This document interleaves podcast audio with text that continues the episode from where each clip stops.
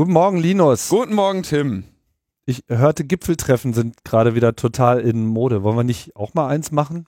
Wir haben doch gerade eins gemacht und ich äh, bezeichne es als einen sehr großen Erfolg, dass du jetzt ähm, abrüstest und das äh, Metaebene-Programm, das Nuklearprogramm der Metaebene endlich einstammst und alles, was ich machen musste, war Nichts.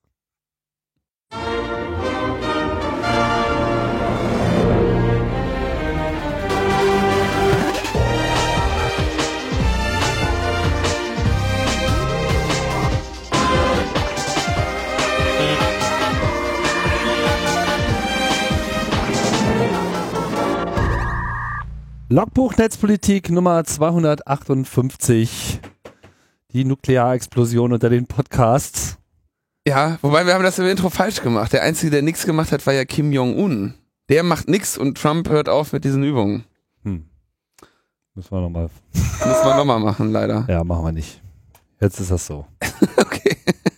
Jetzt haben wir zumindest bewiesen, dass es alles spontan ist. Es ist tatsächlich, ja, so spontan, dass wir noch nicht mal wissen, wovon wir reden. Nee, äh, es herrscht Wie auch der Rest der Sendung. Friedensprinz äh, Donald Trump äh, hat uns äh, hat äh, aufgehört mit den militärischen, wird aufhören mit den militärischen Übungen mit Süd Südkorea. Keine Sau wusste davon, hat er sich spontan überlegt. Und ähm, Das finde ich richtig geil finde in Südkorea.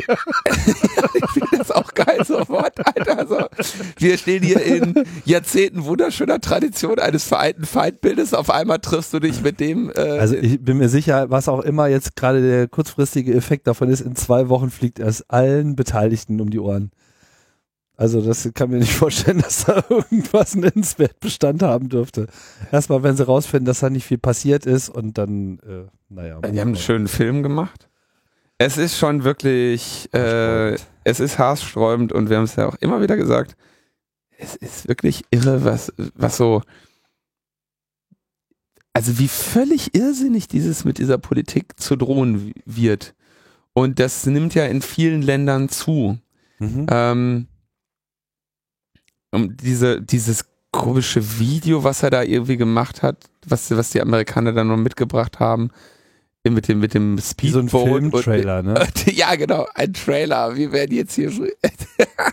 das, das haben wahrscheinlich die gleichen gemacht, die irgendwie die, die, die, ähm, die Videos gemacht haben für Trumps betrügerische ähm, ähm, Neubauprojekte, die, wo der immer in der Wüste irgendeinen komischen Turm hinstellen wollte und alle investiert haben und er am Ende die da hat stehen lassen, ne? Irgendwie in. Äh, je, ey. Also, das ist wirklich. Es fe fehlt da eigentlich nur noch so in a World äh, am Anfang. In einer Welt. Beherrscht von einem völligen Idioten. Mehrere. In dem selbst die bekloppteste Idee noch Früchte abwirft. Ah. Es gibt einen sehr despektierlichen Begriff für solche Menschen. Das ist das äh, psychiatrische, psychiatrische Polytrauma. Das psychiatrische Polytrauma. Polytrauma, weil was, wie? Polytrauma also ist. wer äh, hat das? Wir jetzt? Oder? Ich glaube ehrlich gesagt die beiden, ne? Aber ähm, also der eine ist ja ein Mörder und der andere ist ein Massenmörder. Ähm, die, also äh, der Polytrauma ist, wenn du halt eine, eine Reihe an Verletzungen hast, wo man jetzt gar nicht mehr sagen, also Achso. Autounfall, ne? Polytrauma. Ne? Du hast jetzt irgendwie eine Reihe an Brüchen und Verlust und Äh, von ja. anderen Leuten und alles. Ja, genau. Ja. Po Polytrauma. Und der, das psychiatrische Polytrauma ist halt, ne, so das ist ein Störungssuchbild, ne? Also du hast das DSM-4 vor dir und kannst sagen, ach hier, guck mal, Narzissmus haben wir auch noch drin. So. Störungssuchbild. Störungssuchbild. Naja, gut, da können wir jetzt nicht viel dran äh, regeln, aber ich habe hier gerade auch ein Suchbild vor meinem äh, nicht nur geistigen Auge, das würde ich jetzt mal eher als Endstörungssuchbild bezeichnen. Nämlich die großartige Gesamtzeichnung von äh, Roland von Logbuch Netzpolitik 256. Du hast dich ja mit Thomas letzte Woche schon ein wenig äh, Kurz, ja. kurz über unseren Event ausgetauscht. Ich hatte auch ein schlechtes Gewissen, dass ich dir hier nicht die Gelegenheit gegeben habe. Ach, pff, Also die wirst du dir jetzt natürlich ergreifen. erstens das, zweitens, naja, war ja jetzt auch nicht falsch, was du äh, gesagt hast. So, Es war nur ähm, nicht vollständig. Genau, also war jetzt, sagen wir mal, bloß natürlich eine andere Perspektive. Ist auch äh, ganz interessant, wie du Leute, die halt nicht da waren, das wahrgenommen haben. Auch wenn das jetzt natürlich nur ein einzelnes Beispiel war von einem Menschen, der in der Situation eigentlich auch nichts Falsches sagen darf. Ja. Von daher. Kannst, du- kannst sagen, was bei Stockholm-Syndrom. mir kann jeder sagen, was er will. Muss halt nur damit leben, dass es Konsequenzen hat.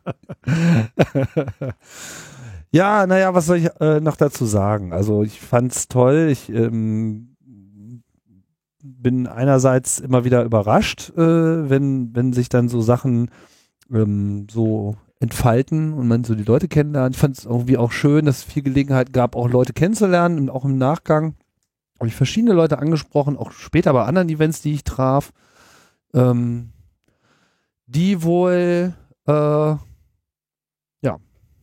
einen schönen Abend äh, verbracht haben. Dazu trug offenbar auch äh, wieder unsere erratische Komponente bei. so, unsere Pausenplanung war ja so etwas äh, schwierig im Vorfeld. Im Nachgang muss ich sagen, hat, glaube ich, dem Gesamtevent sehr gut getan, dass wir da diese zwei großen, dicken, fetten Pausen drin haben, die so ein bisschen Hitze und Verpeilungsinduziert waren, äh, aber die dann eben allen auch die Gelegenheit haben, das Gespräch mit anderen Teilnehmern äh, zu suchen und zu finden. Und von daher finde ich, hat der äh, Event wunderbar dazu beigetragen, dass sich da auch alle ein bisschen besser kennenlernen und jetzt nicht nur da irgendwie unserer Bühnenshow ähm, huldigen. Ja, und ich denke, beim Vorprogramm haben wir auch äh, ziemlich einen Knaller äh, geliefert. Das war die richtige Idee. Wir waren ja am Anfang da auch sehr am Grübeln, ob wir jetzt irgendwie nochmal dasselbe in Grün machen und ja, ich glaube, das war äh, ganz gut, dass wir das nicht gemacht haben, sondern dass man sich eben was anderes einfallen lässt, womit auch so jetzt, glaube ich, keiner gerechnet hat. war ein bisschen Arbeit.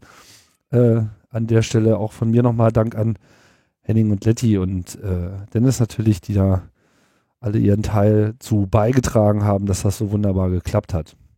Ja, und ansonsten, ich war sehr zufrieden mit unserer Gästeauswahl. Ich fand das dahingehend äh, ausgewogen, dass die Klimaanlage nicht so mitgespielt hat. Da können wir ja nichts für.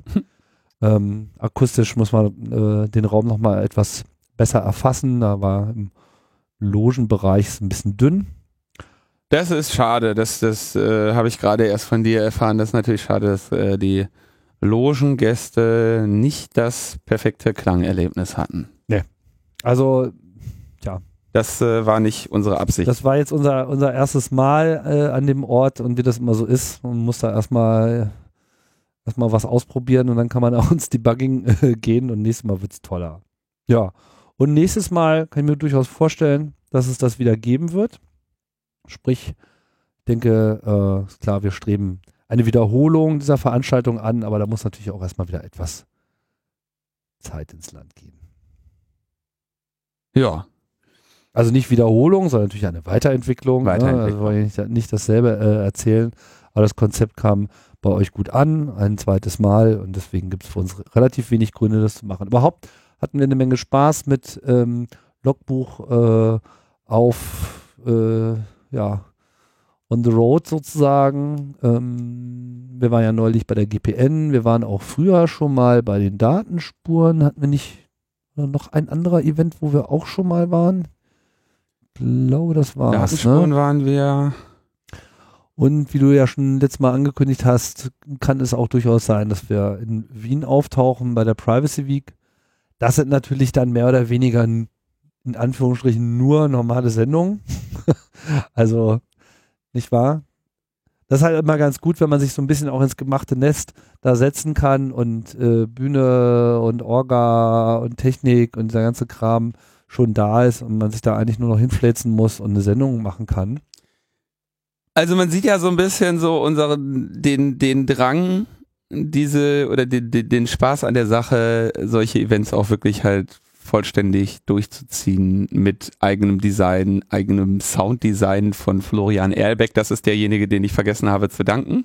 Ach wirklich, das ist immer, Der- immer ein. Ja, aber den kann ich dann nachher danken. Ja, von daher nicht so schlimm. So, Florian, der uns dann noch in 8-Bit das, äh, das, das, äh, den, wie nennt man das denn? Intro, das Intro gemacht hat. Ähm, Und auch das Ganze halt äh, in Partitur für Orgel ja, umgeschrieben hat. Was ja dann auch echt gut funktioniert hat. Also ich fand das toll. Irgendwie so. Das Intro taugt offensichtlich in allen Varianten. Das kann man vielleicht auch noch mal ein bisschen ausbauen. ja, genau.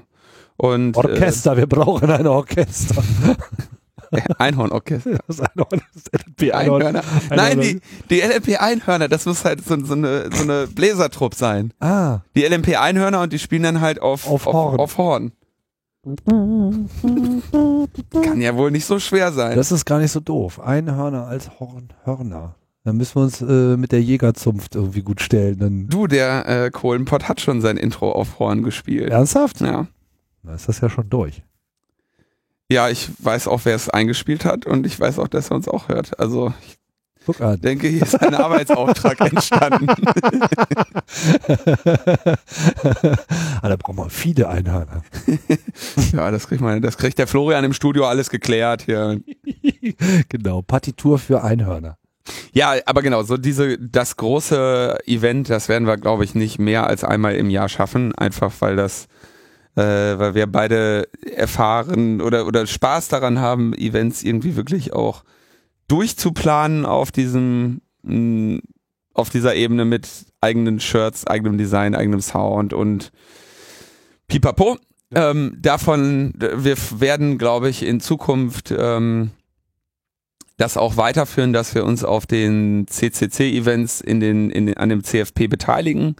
Ähm, das ist ja dann deren Entscheidung, ob sie das annehmen. Mhm. Muss jetzt auch nicht irgendwie dauernd machen, aber es gibt ja jetzt noch irgendwie, äh, also Privacy Week haben wir ja gemacht, es gibt noch eine MRM-CD, da müssen wir schauen, ob Tim da Zeit hat. Datenspuren gibt's, Easter Hack gibt's, Gulasch Programmiernach gibt's, immer gute äh, Erfahrungen gemacht. Vielleicht äh, wenn es unsere Terminkalender erlauben und wir ohnehin und wir wahrscheinlich ohnehin den Besuch der Veranstaltungen ja planen, dann werden wir uns da glaube ich mal am CFP beteiligen. Genau, was mir auch noch vorstellen könnte, ist, dass wir grundsätzlich vielleicht mal das Logbuch aber auch so on the road bringen, jetzt unabhängig von äh, gemachten Nestern. Da müsste man sich halt das Nest dann äh, irgendwie machen. das äh, ist schwierig so. Hm, vielleicht, wenn ihr ähm, Ideen habt, welche Orte äh, vielleicht dafür äh, geeignet sein könnten, dann könnt ihr euch gerne mal melden. Also wir sind da noch so ein bisschen auf der gedanklichen äh, Suche und wissen auch nicht so richtig, wie das äh, Interesse da ist. Dann müsste man natürlich ein bisschen Eintritt nehmen, weil das dann eben mit Kosten verbunden ist. Aber das wäre sicherlich auch noch eine Option, dass man sowas macht. Ne? Mit weniger mit einfach halt mal live Podcast fertig, ohne Schnörkel. Genau. Ein, ein Gast, Vielleicht mit dem wenn er sich oder- anbietet genau. oder nicht. Genau, Und ein oder andere Schnörkel vielleicht, aber halt jetzt auf jeden Fall nicht so eine äh, fette Sause wie die Gala. Aber darauf läuft es dann halt immer hinaus. Am Ende läuft es immer auf eine Gala hinaus. Ja. So wollen wir unseren äh, Reigen schlechter Nachrichten gleich mit einer der schlechtmöglichsten äh, beginnen. ja, Wir haben leider einen Todesfall zu vermelden. der Todesfall kündigte sich jetzt, also das war schon länger klar, dass dieser Todesfall irgendwann in näherer Zukunft äh, auf uns zukommen würde. Äh, nach schwerer Krankheit ist äh, Meinhard Starostik gestorben, äh, Rechtsanwalt und Verfassungsrichter des Landes Berlin, äh, der ähm, in unserer in unseren Kreisen ähm, deshalb bekannt ist, weil er äh, gegen die Vorratsdatenspeicherung vor das Bundesverfassungsgericht gezogen ist, gegen die Bestandsdatenauskunft, gegen Über- Wiederüberwachung, gegen Elena, da viel zusammengearbeitet hat mit Digital Courage, ähm, dem Datenschützerverein aus Bielefeld, der früher Föbot hieß, also so schon zu Föbot-Zeiten ähm, äh, war da die Zusammenarbeit. Ähm, er hat damit die äh, die erste Instanzierung der Vorratsdatenspeicherung nämlich zu Fall gebracht. Also das war das Urteil, was dann 2010, glaube ich, gefällt wurde. Ähm, 2008 ging die äh, Klageschrift ein. Das war dann äh, 331 Seiten Klageschrift und äh, so eine fünf, fünfstellige Anzahl an Vollmachten, die irgendwie in Umzugskartons in Karlsruhe übergeben wurden. Ähm, 2010 dann das Urteil, was die Vorratsdatenspeicherung in dem äh, in der ersten Ausprägung eben auch in Deutschland zu Fall gebracht hat. Und da Ist ja also sehr engagiert gewesen und ist natürlich sehr, ähm, sehr schade, diesen äh, Kämpfer für die Bürgerrechte so früh zu verlieren. Ähm, hab ich gerade gehört? C3S hast du. Ah ja, oh ja, erwähnt, stimmt. er- Er, war auch, ja auch noch noch in die anderen- C3S-Gründung.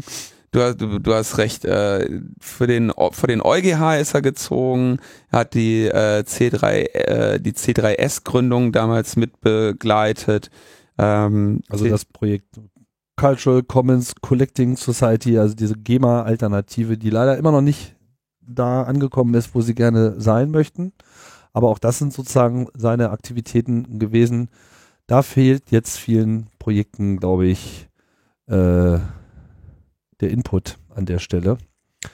Und wahrscheinlich auch der Output von ihm, weil er war ja irgendwie da auch äh, fleißig und umtriebig und äh, ja, nicht aufzuhalten. Aber jetzt hat ihm leider eine Krankheit das Handwerk gelegt.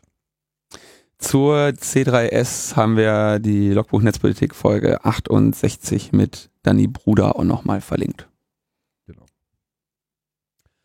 Ja, ansonsten sind die schlechten Nachrichten so die üblichen. ne? Neues vom Hessen-Trojaner gibt es.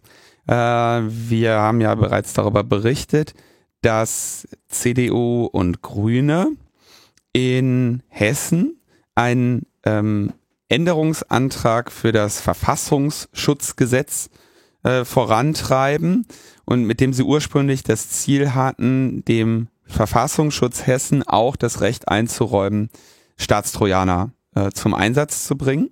Es handelt sich dabei ähm, um äh, also um äh, Änderungen an dem sogenannten Ges äh, hessischen Gesetz über die öffentliche Sicherheit und Ordnung. sehr schön, sehr schöner äh, deutscher Titel. Ähm, jetzt haben sie sich das anders überlegt und haben gesagt, naja, pass auf, nee, wir dem dem Verfassungsschutz geben wir diesen Hessen-Trojaner nicht. Ähm, stattdessen wollen wir aber dann bitteschön das äh, HASOK, Hessische Gesetz für die öffentliche Sicherheit und Ordnung, ähm, insofern ändern, dass wir diesen Staatstrojaner jetzt der Polizei zur Verfügung stellen. Ja, also und zwar im Rahmen der ähm, Online-Durchsuchung und der äh, TKÜ. Ähm, wenn ich das hier äh, richtig sehe, ist ja immer schwierig zu verstehen. Wir müssen auf Seite 16 schauen. Und äh, dort lesen wir, wie auch dieser Gesetzestext ist wieder wie so ein äh, Diff. Ähm, das heißt, es wird nach so und so wird folgender Satz geändert. Ähm, kopierte Daten sind nach Stand der Technik gegen Veränderung, unbefugte Löschung und unbefugte Kenntnisnahme zu schützen. Ähm, da geht's also in Richtung äh, die Richtung Infiltration von äh, informationstechnischen Systemen. Ähm, für sowieso sowieso gilt entsprechend die Maßgabe, dass das informationstechnische System, das zur Datenerhebung eingriffen werden soll, in der Anordnung möglichst genau zu bezeichnen ist. Ja, und sie wollen dann eben mit dem Paragraphen 15c den verdeckten Eingriff in informationstechnische Systeme. Polizeibehörden können ohne Wissen der betroffenen Person mit technischen Mitteln in von der betroffenen Person genutzte informationstechnische Systeme eingreifen und aus ihnen Daten erheben, wenn dies zur Abwehr einer dringenden Gefahr für Leib, Leben oder Freiheit einer Person oder für solche Güter der Allgemeinheit, deren Bedrohung die Grundlagen oder der Bestand des Bundes oder eines Landes oder die Grundlagen der Existenz der Menschen berührt, unerlässlich ist. Oder anders ausgedrückt, wenn, wenn irgendwas ist, wenn was ist. Ja, unerlässlich ist ja, glaube ich, noch diese höhere ähm, Hürde, aber der Satz geht, äh, dieser, dieser ähm, Paragraph geht natürlich noch weiter. Es gibt dann nämlich noch einen 15c. Äh, Sie können dies, lalala, unerlässlich ist, darf sich nur gegen eine Person richten, die gegen Paragraph, die nach Paragraphen 6 oder 7 verantwortlich ist und nur in die von dieser Person genutzten Informationssysteme informationstechnischen Systeme eingreifen. Soweit dann weiterhin, wenn es zur Vermeidung von Terror und so weiter, ne, sehr lange, sehr lange äh, Beschriftung. Okay, also Hessen-Trojaner schwenkt um auf äh, Ermöglichung äh, von Trojanisierung und Online-Durchsuchung für die Polizei. Ja, die Justizminister schwenken auch gerade um, weil die haben sich auch gerade zusammengetan und fordern halt, dass die Polizei jetzt auch in Wohnungen dafür einbrechen können soll, damit diese Staatstrojaner auch mal installiert werden können, weil sonst ist man ja irgendwie, man hat man jetzt die ganzen tollen neuen digitalen Tools und kann sie überhaupt gar nicht so richtig zum Einsatz bringen, ist ja auch schade. Das Oder all das Geld für nichts, so, weil sie irgendwie remote nie reinkommen. Ist auch viel einfacher, den Leuten das direkt am Nachttisch irgendwie ins Gerät zu operieren. das ist, also Hanebüchen. wir halten das ja, also wir halten es grundsätzlich für falsch, Polizei diese Möglichkeiten äh, zu geben, weil entscheidende Fragen auch ungeklärt sind. Nämlich, du sagst es gerade, wie wollt ihr diese Infektionen denn anbringen? Ja? Ähm, es gibt auch eine Pressemitteilung des Chaos Computer Clubs dazu, in dem äh, in der wir die Fragen stellen, so, wer darf denn hier mal den Quellcode eures Trojaners einsehen, um den zu kontrollieren? Ne? Was, wa, wie wird der Funktionsumfang und die Wahrung der Grundrechte, Grundrechte durch diesen äh, Trojaner kontrolliert? Ähm, wie gibt's da irgendwie ein justizielles äh, Kontrollsystem? Wer programmiert den? Woher kommen die Sicherheitslücken, die äh, genutzt werden, um den anzubringen? So, sollen die öff äh, wissentlich äh, verfügbar gehalten werden? Mit anderen Worten, nehmt ihr Schwachstellen auf unseren Systemen in Kauf und damit auf allen, somit also äh, quasi zum Nachteil der Hersteller und deren Nutzer. Ähm, wollt ihr Schwachstellen dann kaufen? Ähm, und wie soll ähm, ein Verdächtigter nachher im Rahmen des Ermittlungsverfahrens ähm, kontrollieren, welche, was genau diese Schadsoftware getan hat, ja. Also man kann ja in so einen Schadsoftware-Einsatz jetzt nicht irgendwie äh, stattfinden lassen und dann nachher sagen, hier, wir haben diesen Beweis und wir haben diesen Beweis, sondern muss ja auch quasi entlastende Beweise genau oder, entlastende Informationen genauso zur Verfügung stellen, ja. Das heißt, du brauchst schon eine nicht nur die gerichtsfeste Sicherung von Beweisen, sondern du brauchst eine gerichtsfeste Sicherung des kompletten Prozesses, der da stattgefunden hat. Inklusive, was weiß ich, der Staatstrojaner in dieser Version wurde angebracht am, durch. Ähm, ein Zugriff erfolgte dann und dann. Ja, also du brauchst vollständige Logfiles und so weiter, äh, um auch äh, unter Umständen eben die Verletzung der Rechte des der verdächtigten Person äh, vor Gericht äh, irgendwie wirksam ähm, vertreten zu können. All das äh, sind so Sachen, über die sich hier keine Sorgen gemacht wird. Ähm, worüber die sich aber natürlich Sorgen machen, ist das, wie kriegen wir diese Dinger angebracht? Und es ist natürlich so, dass Computer heute durchaus in einen Zustand gebracht werden können, der es im Zweifelsfall den Feldwald- und Wiesenermittlungsbehörden sehr schwer macht, eine Infektion darauf anzubringen. Um, ne, also wenn du, was weiß ich, die gängigen, ähm, also was ich für völlig normale, rationale IT-Sicherheit halte, umsetzt, ähm, dann wird das schon relativ schwierig, den anzubringen. Äh, zumindest insbesondere aus der Ferne. Und ich vermute, ähm, was passieren wird, sind also, dass sie sagen, okay, dann wollen wir eben einbrechen, um unter Umständen auch sowas wie einen Hardware-Trojaner anzubringen. Hier steht ja nirgendwo, dass der Trojaner eine, ähm, eine Software sein soll. Da gehen wir nur die ganze Zeit von aus. Aber so den Text, den ich gerade ähm, ange äh, den ich gerade vorgelesen habe, da steht nicht, muss ein Programm sein. Sein Eingriff in ein informationstechnisches System kann also genauso gut ein Hardware-Objekt sein. Zum Beispiel? Naja, sagen wir mal ein Keylogger, äh, sagen wir äh, irgendeine eine Wanze, wenn du von einem Telefon redest. Ähm, natürlich kannst du auch eine Hardware-Wanze bauen, die ähm, was weiß ich, okay, beim Messenger ist jetzt schwierig, aber äh, die, was weiß ich, die im Telefon halt äh, von mir aus die Gespräche mit aufzeichnet oder so. Oder alles. Oder eben die, die, die Tipp, die, die einfach nur guckt, was du auf der Tastatur, auf dem Display getippt hast oder so. Ne? Also denke ich jetzt nur mal so, es steht halt nirgendwo, dass es ein Programm sein muss. Mhm. Es wird genannt, es ist ein Eingriff in ein informationstechnisches System. So, es gibt das eben auch in Hardware. Und in, in den Hochsicherheitsbereichen ist das natürlich durchaus auch ähm, eben ein Punkt, ne? Also das machen die Hardware zum Abhören machen die länger als Software. Ja, also nur, nur mal, um so kurz zu, äh, zu sagen, mit welchen Leuten wir es da zu tun haben. Ähm, grundsätzlich sollte man das äh, ohnehin ablehnen, weil es eben ein relativ schwerwiegender Grundrechtseingriff ist und weil sie im Zweifelsfall nicht um die Sache herumkommen, dafür Schwachstellen in irgendeiner Form ähm, offen zu lassen, die dann eben auch von anderen ausgenutzt werden können. Sie träumen ja immer davon, ähm, dass sie irgendwann sowas wie einen exklusiven Zugriff bekommen.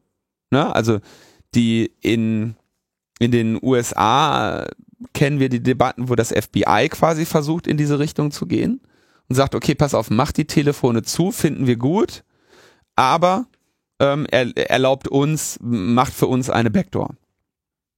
Und man muss ja zumindest diese Überlegungen auch einmal würdigen. So, das ist ja zunächst einmal entkräftet ist das Argument, dass sie Schwachstellen dafür nutzen, welche zu äh, welche das Risiko bergen, auch von anderen ausgenutzt zu werden. Mhm. Wenn der Staatstrojaner signiert von Apple auf dein Telefon geschoben wird, dann ist es eben so. Ja, ähm, das heißt da keine Sicherheitslücken im herkömmlichen Sinne wurden damit als Risiko für die allgemeine Bevölkerung verwendet. Muss man einfach mal sagen, diese Option besteht. Ähm, Apple wehrt sich aus guten Gründen dagegen. Und das kenne ich, äh, die, die Argumentation, die ich da kenne, äh, die ich da sehr überzeugend finde, ist von äh, Chris Sogoyan, der äh, früher sehr viel in der in Öffentlichkeit aufgetreten ist, als er noch bei der ACLU tätig war, der aber jetzt für zumindest diese Legislaturperiode der USA ähm, für einen, ähm, also am Senat arbeitet als Mitarbeiter und dadurch jetzt, deswegen hört man nicht mehr so viel von ihm. Mhm. Ähm, der sagte, naja, wenn, also im Prinzip müsste man sich die Hersteller in diesem Cyberwar, ja, äh, so ein bisschen so vorstellen, wie das Rote Kreuz im, im Krieg. Ja, es gibt einfach bestimmte ganz klar neutrale, vertrauenswürdigen Instanzen, denen du immer vertrauen kannst. Ja, wenn du jetzt als ist egal, ob du nordkoreanischer Soldat oder oder US-amerikanischer Soldat bist, den Sanitätern, die kümmern sich um dich und die sind neutral in jeder Hinsicht immer. Und äh, eine ähnliche Rolle, in einer ähnlichen Rolle sieht er eben die Hersteller von Produkten. Das klingt jetzt sehr hochgegriffen als Vergleich, aber ich denke schon, dass es ein sehr wichtiger Aspekt ist, dass es auch im Interesse der Hersteller von Geräten und Software ist, dass sie nicht von sich reden machen, als die gewähren ihrer Regierung oder den Geheimdiensten oder sonst jemandem willentlich Zugriff auf diese Geräte. Und der, der Grund, warum ich das so sehe, ist, die wollen doch im Zweifelsfall, solange der, solange Trump noch so ein bisschen restlichen internationalen Handel gestattet auf diesem Planeten, ja, ähm, unter Umständen auch ihre Produkte ins Ausland verkaufen. Ja, und ich frage mich ernsthaft, also was, was du ja, was du hast, ist, ist genau die Diskussion, die Apple und Google die ganze Zeit führen, ähm, dass dann nämlich China sagt, ach so, ja, nee, wollen wir auch, ihr iPhone, alles cool und so, aber hier übrigens eure Cloud, ne? Die kommt mal schön bei uns hinter die Mauer und äh, ihr kennt ja unsere Regeln, wie wir das hier so sehen mit Zugriff. Ach so, wollt ihr euch nicht dran halten? Tja, ähm, pff, dann sehen wir ehrlich gesagt nicht, wie ihr das hier verkaufen wollt. Ja? Und wenn das jetzt auf einmal jeder Staat dieser Erde macht, dann hast du genau wieder diesen Dammbruch, dass, dass du, äh, dass du sagst, ja, nee, selbstverständlich muss Apple eine Backdoor für, äh, für den, für das LKA oder für die, für die Polizeidienststelle äh, Kreuzberg 61 äh, bereitstellen. Aber wir, wo kommen wir denn hin, wenn deutsche Bürger auf einmal im Ausland nicht mehr sich sicher sein können, äh, dass sie da nicht von weiß, was weiß ich, irgendwelchen ähm, äh, südkoreanischen äh, oder chinesischen oder nordkoreanischen oder Gott bewahre russischen äh, Behörden irgendwie in den Zugriff kommen. Und deswegen glaube ich halt, dass die, äh, die einz der einzige sinnvolle Umgang mit informationstechnischen Systemen ist, dafür zu sorgen, dass sie sicher sind, dass man diese Sicherheit konsequent ausbaut und dass ähm, alle in den Genuss dieser Sicherheit gebracht werden. Ich meine, ich, ich kann ja so die Deutschen immer so ein bisschen verstehen. Ne? Wir haben ja hier so dieses äh, Bild äh, von, naja, es mag ja nicht alles ähm, kaputt, nicht alles in Ordnung sein, aber grundsätzlich äh, leben wir ja hier in einem äh, Garten der persönlichen Freiheiten und des Rechtsstaats und überhaupt und unsere freiheitlich-demokratische Grundordnung und so weiter. Wir sind ja alle Fans. Ne? Ähm, ja, dem würde ich sogar weitgehend äh, zustimmen, insbesondere im internationalen Vergleich schneiden wir da nicht schlecht ab.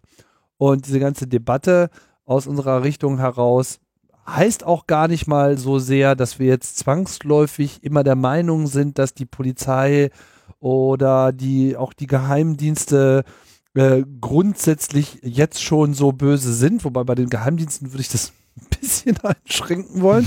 Siehe auch Logbuch Netzpolitik 256, unser Gespräch mit Martina Renner.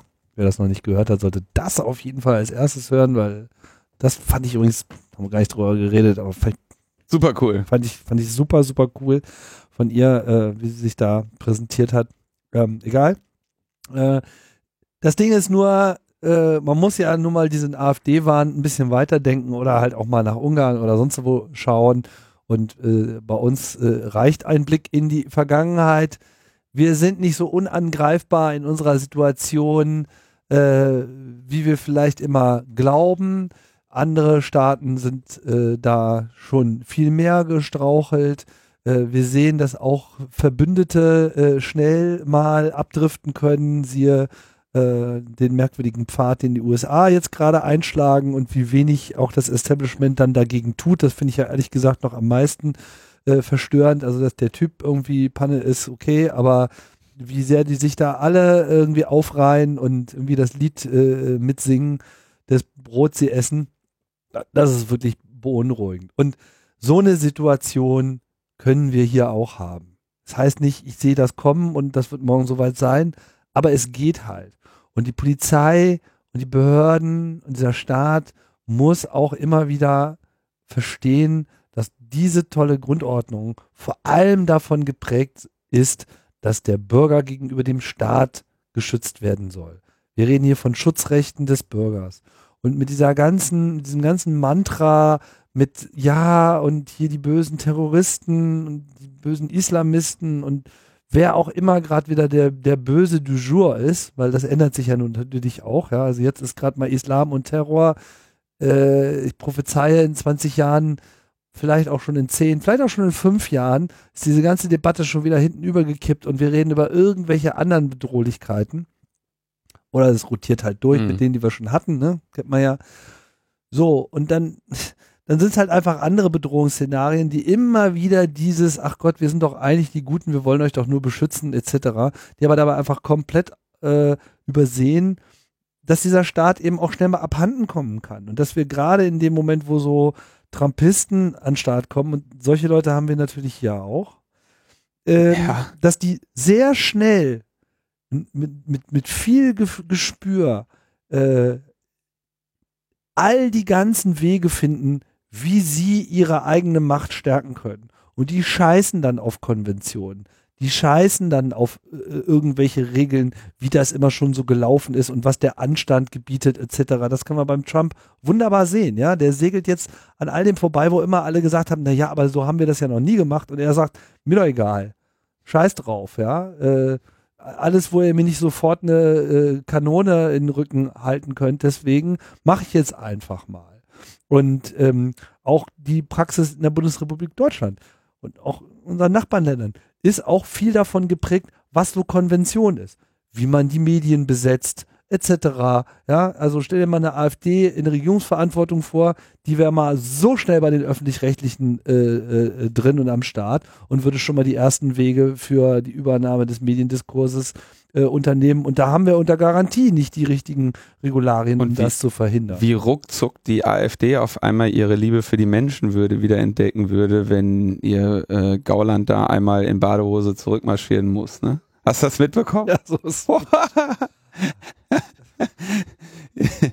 In other news äh, verweigert äh, äh, Italien die Aufnahme von äh, 600 in Seenot geratenen Personen in ihrem Hafen, ja. Mhm. Und wir diskutieren über die Menschenwürde von so einem Deppen, der irgendwie äh, dem beim Baden die Hose gezockt wurde, ne? Ja, und dem die Menschenwürde im Zweifelsfall auch scheißegal. Und hier dann und dann, naja, am schönsten äh, wäre ja dann dann irgendwie diese Springer Springer Verlag hat auf einmal der kurze Moment in der Geschichte der Bundesrepublik, wo der Springer Verlag sich auf einmal für die Würde eines Menschen interessiert hat, ja.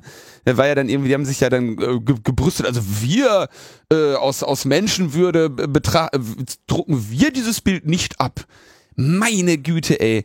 Jeden Tag eine nackte Frau da drauf und wenn da bloß mal irgendjemandem der Nippel aus dem Hemd guckt, haben die das auf, auf, äh, auf A0 da drauf, ne?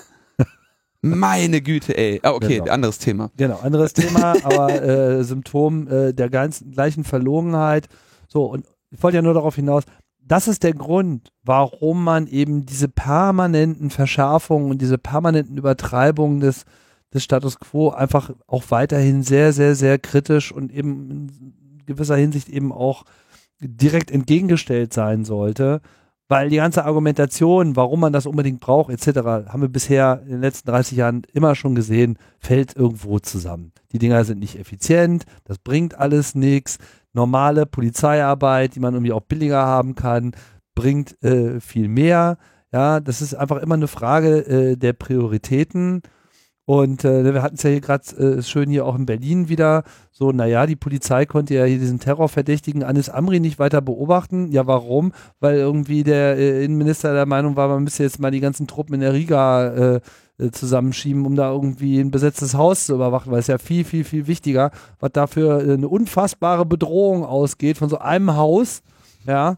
Und ähm, das ist das Problem. So, jetzt haben wir für dieses kurze Thema schon wieder sehr viel Zeit ja. aufgewendet, aber das muss ja auch mal gesagt werden. Amnesty International, äh, daran anschließend, äh, wir räumen ja so ein bisschen auf. Wir haben ja äh, die Logbuch Netzpolitik 256 Pause, ähm, hat ja zu einem gewissen Themenstau geführt.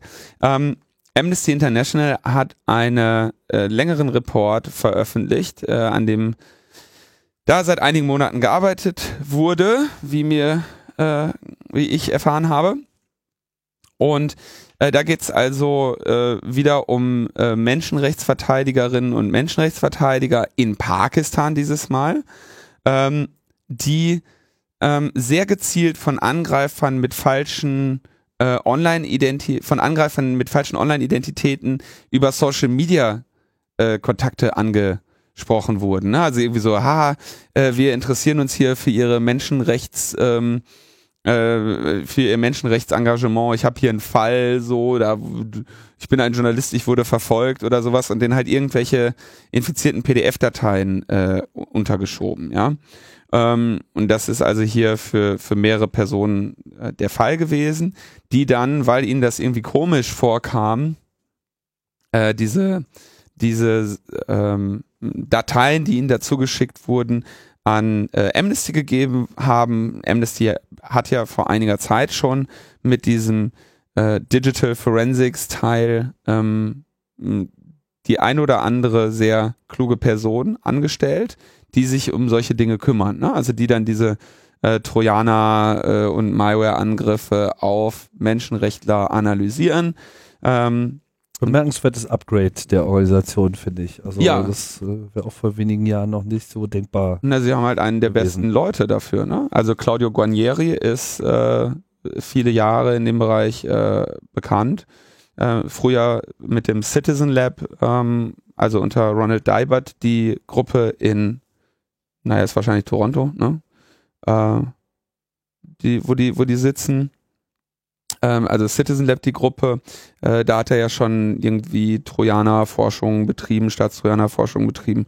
Und das ist jetzt auch hier wieder äh, eine Arbeit von, mhm. von Claudio. Mhm. Und der ist da jetzt seit zwei Jahren oder so, würde ich grob schätzen. Ähm, ja, also da sehen wir es, ne? Und das gibt's natürlich dann auch wieder diese, also diese Berichterstattung in diesen Ländern ist natürlich so ein bisschen äh, schwieriger. Ne? Das ist jetzt nicht irgendwie so, als also wenn du als Paki pakistanischer äh, Menschenrechtler sagst hier, ich habe äh, Staatstrojaner-Angriffe und so bekommen, dann muss, geht es eher darum, dass diese Leute überhaupt lebend aus dem Land kommen. Ne? Also sie muss ja irgendwie teilweise dann äh, eben evakuieren. Ja? Da, da reden wir halt wirklich von einer etwas anderen äh, Arbeit, als wenn jetzt mal in Deutschland hier mal ein Journalist wegen Landesverrat ein Ermittlungsverfahren kriegt oder so, ne? Sondern da hast du halt ruckzuck ganz, ganz andere ähm, Situationen, nämlich auch, dass äh, Menschen einfach verschwinden. Ja? Und äh, naja, in diesem Bereich gibt's also jetzt hier diese äh, Ergebnisse von Amnesty, die dann auch noch ein bisschen ähm, darüber Auskunft geben, wie denn, was es denn da für eine Schadsoftware ist, wozu die wiederum Ähnlichkeiten aufweist und äh, warum man dann davon ausgehen kann, dass dort äh, eben Zusammenhänge zu den Dienstleistern bestehen, die irgendwie für Militär oder Geheimdienste oder Polizei eben auch solche, solche Tools äh, bereitstellen. Krasse Geschichte, kann man sich auf jeden Fall mal, mal anschauen. Und da ist natürlich dann sofort irgendwie wieder, oh mein Gott, Pakistan, das ist aber böse, ne? Aber da, das ist ja krass, was die, was die Pakistanis da machen. Und in Wirklichkeit sind wir ganz und gar nicht weit weg davon, äh, solche Situationen in Deutschland eben auch einzuführen. Ja, und kann sich ja jeder äh, ganz gut vorstellen. Ne? Stell mal vor, man würde sich jetzt hier für ein umstrittenes Projekt, was äh, so dem Staat jetzt äh, gar nicht so passt oder auch anderen Gruppen äh, engagieren und würde das auch fleißig äh, kommunizieren, dass man das tut, was für, für uns ja vollkommen normal ist. So, und dann kriegt man halt so einen Geheimtipp mit, hier guck mal, geleakte Dokumente. Da klickst du drauf, so, da denkst du gar nicht groß drüber nach und schon schwupps äh, hast du dir halt Software eingetreten, also ohne lange da, also das, ich kriege öfter mal so Dokumente aus komischer Quelle, wo dann gesagt wird, Linus, kannst du mal, äh, kannst du das mal aufmachen? ja klar, das, das Risiko besteht natürlich. Crimson oder Crimeson oder so heißt äh, diese Crimson, ne? heißt diese diese Schadsoftware mit. Also äh, Amnesty haut ja dann, wie gesagt, das sind eben keine Lumpen, 76-seitigen Bericht, ne? Mit technischer Analyse und die Briefe da drin und was das für die, Deut für die Menschen bedeutet, über welchen Messenger die das von welchem LinkedIn-Profil äh, geschickt bekommen haben und so. Ja, ja, die machen das halt in ordentlich. Kommen wir zur EU.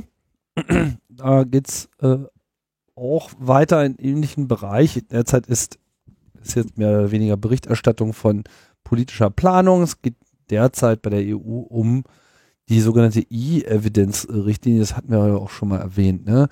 Ähm, wollen wir nochmal kurz beleuchten, weil es da vorangeht. Im Kern will die österreichische Ratspräsidentschaft noch bis Jahresende da eine, ein Ergebnis erzielen. Verwundert jetzt äh, gar nicht, dass unsere neue äh, stramm äh, Regierung aus Österreich hier äh, hinterher ist worum geht's? Wenn ich es richtig verstanden habe, E-Evidenz ist halt quasi, ne, sagt ja der Name schon, so ein bisschen Beweissicherung. Das heißt, man möchte hier gerne Mittel schaffen, um eben Beweise auch in Digitalien zu äh, erlangen und dazu plant man so eine Quick-Freeze-ähnliche Vorgehensweise. Quick-Freeze, wir erinnern uns, ist so eine der diskutierten, du äh, nicht nur das. das Gesicht. Also es geht ihnen, ich will nur ganz kurz sagen, so es geht bei diesen ne, Europarechtlichen, die wollen ja dann immer etwas harmonisieren, ja, und in diesem Fall eben eine, da geht es um die Regulation der europäischen Produktion und Präservation äh, von elektronischen Beweismitteln in kriminellen Strafverfahren. Und auch noch eine äh, Direktive, die die Regeln harmonisieren soll, wie ähm, legale Repräsentat, ähm, oh Mann, das auf Deutsch.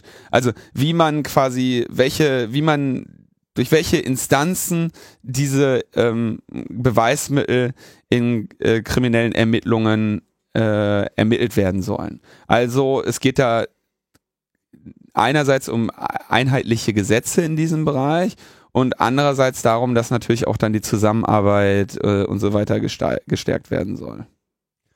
Genau, das betrifft dann halt eben die Telekommunikation auch wieder, weil hier dann quasi auf Zuruf und deswegen habe ich das jetzt mal als Quick Freeze bezeichne, weil das ist ja quasi so diese Variante mit, naja, Vorratsdatenspeicherung ist, wir speichern immer alles, ja, und äh, der Zugriff erfolgt quasi autonom vom ähm, äh, von der von den von den Behörden, ja, ohne dass die Anbieter davon groß was äh, wissen oder groß zuarbeiten müssen. Und Quick Freeze ist mal mehr so dieses, naja, wir teilen euch mal mit, dass jetzt ab hier so eine Beobachtung stattfindet. Die habt ihr jetzt mal zu ermöglichen und quasi auf Zuruf wird dann eben äh, ab dem Zeitpunkt, wo dieser Zuruf erfolgt ist, mitgeschrieben und dann kann das eben zur Beweissicherung gemacht werden. Was ihnen, was ihnen daran nicht gefällt, ist, sie hätten gerne den äh, Real-Time Intercept of Data. Ja, also quasi, sie möchten auch das haben um, oder das wurde gefordert und dann nehmen sie den US Cloud Act als äh, Primärbeispiel. Ja, das äh, wollen sie also im Prinzip genauso haben. Ähm, also sie wollen Echtzeit äh, Intercept von Daten. Ja. Ähm, und dann wollen sie außerdem noch direkten Zugriff auf E-Evidence, ähm, wo sie sagen, das wäre super toll äh, und bedeutet halt auch irgendwie so eine ähm, äh, quasi äh, den EU-Mitgliedstaaten ermöglichen, aus der Ferne die, auf die Daten zuzugreifen, die nach einer Search and Seizure of a Device äh, ähm, erlangt wurden. Also es wurde ein Gerät äh, Durchsuchung und durch, Sicherstellung. Ja, sichergestellt, durchsucht, da wollen sie direkt irgendwie so einen schönen äh, Zugriff darauf haben. Das äh, haben halt auch, die wollen halt gerade mal wieder aus dem äh, aus dem vollen, aus dem vollen schöpfen. Bestands-, Verkehrs- und Inhaltsdaten äh, für interpersonelle Kommunikationsdienste äh, einmal alles innerhalb von einer Stunde Zugriff. Schön, genau, ne? da ist dann alles, alles drin, ne? Irgendwie Personendaten, Pipapo, was sie haben, PIN, Punktnummern von SIM-Karten, Passwörter, Verkehrsdaten, Kaufhistorien. Naja. Da jede, jede Art von Straftaten soll also die Herausgabe von Teilnehmer- und Zugangsdaten ermöglichen, also nicht irgendwie Beschränkungen auf Terror oder sowas. Ähm, Transaktions- und Inhaltsdaten nur bei Straftaten ab einer Freiheitsstrafe von mindestens drei Jahren. Ähm, tja, das ist schon echt. Macht euch auf jeden Fall jetzt schon mal Gedanken darüber, was ihr überhaupt irgendwo hinterlassen wollt. Das ist immer äh, die beste Methode, die Datensparsamkeit auszuüben. Ich weiß, das ist nicht immer die Möglichkeit und äh, manchmal ist es auch einfach viel zu praktisch, alles äh, online und digital zu machen, aber manches kann einem dann doch irgendwann mal auf die Füße fallen. Aber davon ganz abgesehen müssen wir einfach diesen Prozess begleiten und deswegen melden wir das jetzt hier. Ne? Also E-Evidenz ist jetzt ein Thema, abgesehen von dem, was jetzt, äh, was ihr letzte Woche hier schon besprochen habt Copyright-Regelung etc., dass hier noch äh, Schlimmstes verhindert wird. Aber das nächste Thema ist natürlich schon auf der Liste. Ja, aber man kann halt in diesem Zusammenhang nochmal kurz dazu raten, also alte Geräte immer also zu kaufen, alte Laptops und so, die man noch mit mit halbwegs brauchbaren Betriebssystemen betreiben kann, empfiehlt sich. Äh, es empfiehlt sich unter Umständen die Investition in äh, VPN-Dienste, wenn man schnell im Internet unterwegs sein kann. Tor Browser bereitzuhalten und ein anonymes E-Mail-Konto, auf das man nur über Tor zugreift, das gehört einfach inzwischen leider zur Grundausstattung des, äh, des digitalen Daseins. Des digitalen Insbesondere Daseins. wenn man sich jetzt in sensitiven Umgebungen. Ja, ihr, also diese, die, während ihr irgendwie so ein bisschen langsam über ein paar Jahre so in diese Cloud-Falle reintappt und am Ende noch nicht mal mehr wisst, wie ihr den, wie ihr den Mister überhaupt rauskriegen sollt, geschweige denn, welcher Mister überhaupt drin ist, wie bei Apple irgendwie hier die letzten E-Mail-Empfänger, die sie in die iCloud schieben, hast du das mitbekommen? Ja, damit hm. zur Vereinfachung, damit sie schneller verein, äh, äh, auf deinen Geräten die E-Mails verfolgt vervollständigen können, schreiben sie halt die letzten Leute, an die du E-Mails geschrieben hast, in diese iCloud und geben dir noch nicht mal eine Möglichkeit, das zu löschen. Ne? Ach, also, also das ist wirklich ein, ein, ein Sumpf, in dem man da, ein Treibsand, in dem man da gerät. Und da äh, sind unten jetzt, werden jetzt langsam natürlich auch die Schlangen reingelassen in den Treibsand. Ja, in einem anderen Treibsand fand sich ähm, Google äh, wieder, nachdem sie äh, ihre ganzen AI, Artificial Intelligence, Machine Learning Projekte über Jahre ja vorangetrieben haben und das auch immer noch tun, äh, haben sie auch an verschiedenen Bereichen sich so zunehmend auch in militärische Operationen angenähert. Äh, man kennt das ja hier auch, der Aufkauf von dieser Roboterbude, äh, ja, hieß sie noch gleich. Äh, äh, Mann, die, die, die immer diese, diese, Die immer die ganz, diese krassen Viecher. Wie heißen die denn nochmal? ich komme gerade nicht drauf. Mir Irgendwas mit noch ein. Robotics, ne? Äh, ja, irgendwas Boston, Boston, Boston Dynamics. Boston Dynamics, genau. Genau. Haben sie aber, glaube ich, jetzt wieder abgestoßen und so. Egal, wie auch immer. Auf jeden Fall haben sie da schon immer ein äh, bisschen ähm, äh, geliebäugelt mit diesem doch sehr äh, ertragreichen Bereich der Wirtschaft. Und ähm, das wurde dann vielleicht so ein bisschen auch untergraben, was ja eigentlich in ihrem offiziellen Firmenmotto drin stand, dass sie ja nicht evil sein sollen. Das haben sie ja nun vor ein paar Wochen dann auch gestrichen. Das ist krass, oder? Warum? Na, weil es einfach auch nicht stimmt. Also Ja, kannst ja trotzdem drin lassen. Das war, es war schon wirklich lächerlich. Ja, aber das dann auch, also das kann man ja, ich meine, Also ich finde es halt in gewisser Hinsicht ehrlich. so. du, bei jedem Fußballspiel singen die, oder bei jedem Fußballspiel mit Yogi Löw singen sie irgendwie von Einigkeit und Recht und Freiheit. Äh, Bestimmte Traditionen behält man halt einfach bei. Wieso bist du nicht mehr einig? Aber bestimmte Sachen, so natürlich ist das lächerlich. Das ist auch lächerlich, wenn, wenn, wenn, Egal. Auf jeden Fall, Google hat Projekte gehabt. Unter anderem gab es das Project Maven und das ist jetzt insofern interessant, als dass es halt einerseits mit dem Drohnenprogramm des Pentagons zu tun hat und äh, natürlich dann auch gerade äh, Googles Erfahrungen im Bereich AI da sehr gern gesehen sind. Ähm, über die Jahre, man muss, um sozusagen um mit dem Pentagon zusammenarbeiten zu können, muss man so verschiedene Clearances äh, ableisten, damit man dann überhaupt auf diese Daten zukommt. Ne? Also angenommen, sie würden jetzt tatsächlich militärische Drohnen äh, in diese Trainingsprogramme reingehen. Ja, wir erinnern uns so, äh, mal rauskriegen, was jetzt hier eigentlich das Objekt ist, ist natürlich so eine klassische Machine Learning Aufgabe in gewisser Hinsicht. So viel Daten, die permanent beobachtet werden müssen. Das Ding kreist über Feindesgebiet und muss irgendwie herausfinden, was denn jetzt äh, wirklich verdächtig ist. Äh, Dazu musst du natürlich diese ganzen Videodaten auch erstmal haben, um darauf rumtrainieren zu können. Und auch allein dafür brauchst du schon so eine Clearance. Also es ist quasi so eine Annäherung auf Raten, wo du dann eben immer wieder in äh, höhere Clearance-Bereiche übernommen wirst vom Pentagon. Da befand sich wohl Google schon auf einem ganz guten Weg. Leider, leider haben dann die Mitarbeiter ihr äh, etwas Neues herausgefunden, äh, was Neues entdeckt, nämlich ihr Gewissen. Und äh, diese unglaubliche Entdeckung hat dazu geführt, dass einerseits viele Mitarbeiter dann zu einer internen Petition aufgerufen haben, wo sie äh, Google dazu aufgefordert haben, diese ganzen militärischen Engagements im Bereich AI einzustampfen. Äh, und viele haben auch einfach gekündigt. Also es gab wohl eine richtig äh, signifikante Entlassungswelle, äh, also Kündigungswelle, keine Entlassungswelle, die jetzt so sehr gezogen hat, dass Google hier aus diesem Projekt aussteigt. Ja, finde ich ganz interessant. Also sie werden diesen Vertrag nicht verlängern im Rahmen von diesem Project Maven. Ähm, ob das bedeutet, dass Google an gar keiner Front mehr in irgendeiner Form militärisch zusammenarbeiten will, ich habe da so meine Zweifel. Ist aber ein schönes Beispiel dafür, wie das äh, persönliche Engagement von Leuten hier auch äh, Unternehmen so ein bisschen zur Ordnung rufen kann. ja. Amazon hat doch auch äh, ähnliche Situation gehabt, ne?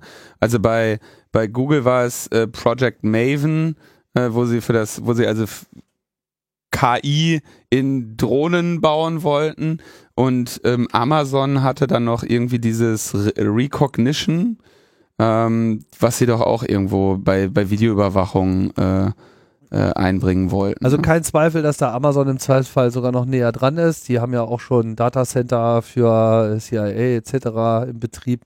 Also ich glaube, die haben da relativ wenig Berührungsprobleme. Ja, Amazon hat diese Gesichtserkennungssoftware halt auch an äh, Polizeibehörden verkauft und so. Ne? Interessant, ne? Amazon kennt man ja nun gar nicht so sehr dafür, dass sie da so viel machen. Aber machen wir uns nichts vor. Als der größten Softwareinfrastrukturunternehmen der Welt, äh, das mit der Software haben die schon immer gut hinbekommen. Und in dem Bereich sind eigentlich alle unterwegs. Ne? Einschließlich Apple. Also Machine Learning ist einfach ein großes Ding und äh, wird uns noch viel Freude und viel Ärger bereiten. Amazon hat seine äh, Gesichtserkennungstechnik übrigens bei der Royal Wedding, da haben ja wieder irgendwie zwei, zwei Geschwister geheiratet äh, vor ein paar Wochen. War doch irgendwie. Zwei Geschwister? Ist das nicht immer, das ist doch immer, muss man da nicht. Ach nee, das war ja das, das war ja das Besondere an dieser Royal Hochzeit, dass er unter, aus, also irgendwie nicht standesgemäß geheiratet hatte, ne? Ja, es war eine Amerikanerin, die sogar schwarze, also Mutter war, glaube ich, schwarz. Oder Vater? Ich weiß es nicht genau. Ach so. Ich habe das nicht so verfolgt. Was habe ich mit Britannien zu tun? Ja, was habe ich damit zu tun? also das, hat mich also, überhaupt also, nicht interessiert. Das war im Weg, ja, man will sich informieren und da muss erstmal irgendwie an diesen komischen, aber du hast recht, das waren keine Geschwister, äh, der wurde also ein seltener Moment der wurde Erweiterung der In, der des Genpools. genau. Alle vier Generationen muss man da noch mal ein bisschen was reinmischen, damit man die Kinder noch auseinanderhalten kann. Ja, aber ist ja auch nicht so schlimm, die, irgendwie 13. der Thronfolge oder irgendwie sowas, da kann nicht viel passieren. Da kann man das mal machen. Ja. Stell dir mal vor, der gleich der Erste hätte das gemacht. Da wäre aber die Aufregung groß geworden. Da wäre wär wahrscheinlich ein Unfall passiert. Der war ein schlechter Witz. Ja. Ähm, die, äh, aber die haben diese, also Amazon hat diese Kram bei ähm, in den äh, eben dazu zum Einsatz gebracht. Klar, in Großbritannien kann man sowas machen. Die haben ja auch genug Kameras rumhängen. Ähm, kommen wir zu den Kurzmeldungen, Tim. genau. Es geht fröhlich weiter um Facebook, ja. Äh, also das, das nehme ich jetzt nur noch, äh, das nehme ich jetzt nur noch, äh, nur noch in die Kurzmeldung mit auf. Also, dass jetzt jeden Tag was Neues rausfindet, was Facebook noch mit seinen Daten gemacht hat. Also es gibt ja offenbar immer noch so den Eindruck, dass diese Daten, die Facebook hat, äh, immer nur einfach da sind äh, für uns. Ähm, nee, sie haben eine schon 2007 die Device Integrated API äh, gebaut. Äh, also in einer Zeit, als sie noch sehr darum kämpfen mussten, den Schritt auf die mobilen Geräte zu schaffen. Ne? Also es war eine Webseite, die Leute nutzten und jetzt auf einmal kamen äh, diese, diese mobilen Geräte daher und Facebook musste da rein. Und ähm, da haben sie ähm, eben zehn Jahre lang mit über 60 Geräteherstellern direkt Nutzerdaten von ihren Facebook-Kunden den Geräteherstellern äh, zur Verfügung gestellt. Also sehr ähm, auch hier wieder natürlich sehr einleuchtend. Da kommen also diese Gerätehersteller und sagen, ja, okay, wir wissen nicht, wie diese Geräte hier genutzt werden und so, ne? Und, und äh, was das für Menschen sind. Wir wollen ja auch Marktforschung betreiben. Wer kauft denn hier unsere Dinger und so? Und da sagte Facebook so, du ist doch gar kein Problem, da können wir doch zusammenarbeiten. Und dann bekommt ihr über uns, äh, über die Device Integrated API eben ähm, bessere Einsichten in eure Kunden und wir umgekehrt natürlich auch in deren äh, Konsumverhalten und so weiter. Ja? Also da schon 2007 eine äh, Datenaustausch und äh, das hat natürlich in den USA dann zu Unmut geführt, äh, wo sie die, die Anhörung ja hatten äh, und äh, sagte auch, naja, da scheint er aber doch äh, gelogen zu haben hier, ob die Nutzer die volle Kontrolle haben äh, wer, wer ihre Daten von Facebook sieht, wenn es da über ein Jahrzehnt äh, so eine äh, Kooperation gibt mit den Geräteherstellern und so. Das wird also nochmal ähm, einige Diskussionen nach sich ziehen. Interessant, also es ist, das, das wird auch so ein bisschen einen Skandal zu trumpen, scheint sich langsam ähm, als, als allgemeine Option herauszukristallisieren. Also Was früher. Meinst du damit jetzt mit den Skandal zu trumpen? Ja, also äh, du übertrumpfst einfach deinen eigenen Skandal nochmal. Ja? Ach so, das, ich, Entschuldigung, ich bei mir haben sie überlegt, was gehört. mit Donald Trump zu tun haben könnte. Nee, es hat äh, auch was mit Donald Trump zu tun, weil der, der, der hat irgendeinen Skandal an Banken und denkt sich, pass auf, ich habe eine Idee, wie ich den loswerde. Ich brauche einfach zeitnah einen größeren. Ja. Ja? Und das ist halt so, oder, oder, äh, also. Einfach äh, irgendwas Schlimmes sagen. Irgendwas Schlimmes sagen oder, oder irgendjemanden beleidigen. Ne? Ähm, aber früher nannte man das ja ähm, Salami-Taktik. Mhm. Ähm, ich glaube, das ist inzwischen halt, äh, wir trumpen das einfach. Und das scheint ja bei Snowden auch funktioniert zu haben. Zu größten Teilen. Ne? Das ist, dass äh, durch diese äh, Veröffentlichung nach und nach ähm, irgendwann die Leute gar nicht mehr hingelesen haben. So wie ich jetzt bei den Facebook. Wer hatte noch Zugriff auf Facebook-Daten? Das ist ungefähr so, wer hatte noch ein kostenloses CeBIT-Ticket? ja, also das ist Hast du noch ein kostenloses Cebit-Ticket? Ja, ich habe auch noch ich habe auch noch 50% Gutschein. Kriegst die Hälfte zurück von nix. Vielleicht geht er doch mal hin. So ungewohnt, ne? So Cebit im Mai. Ich war mal bei der Cebit vor ein paar Jahren. Ich auch. Ja. Na, du warst bei dir ist noch länger her, oder? Ähm, vor ein paar Jahren war ich auch mal da und ähm, würde mich mal interessieren, wie jetzt ihr neues Konzept so aussieht. Auf jeden Fall sind sie ja ordentlich zusammengeschrumpft und machen ja jetzt so auf äh, South by Southwest. Ja, und haben dann auch geil, lassen, als, lassen Jaron Lanier die Keynote da halten, der dann erstmal sagt so, also ich meine, der hat ja durchaus ganz, ganz, äh, er hat ja durchaus auch vertretbare Ansichten. Aber ähm, der also dann in dem so Fall hatte er gerade vertretbare Ansichten, ja, ansonsten halte ich den für ein bisschen schwierig, aber, aber so diese Forderung nach einer nicht werbefinanzierten Internetinfrastruktur, gehe ich mal mit. Ja, gehe ich mit, aber das ist halt auch irgendwie so, da kommen alle irgendwie an und sagen so, kaufen, kaufen, kaufen, Cebit und Markt und Geld und äh, und dann kommt er dann so, das ist alles scheiße hier. Ja, aber das, ich meine, das könnte der Cebit tatsächlich äh, dazu führen, dass sie wieder eine Relevanz bekommt. Ja, also ich, ich, ich wünsche es ihnen ja auch. Reden.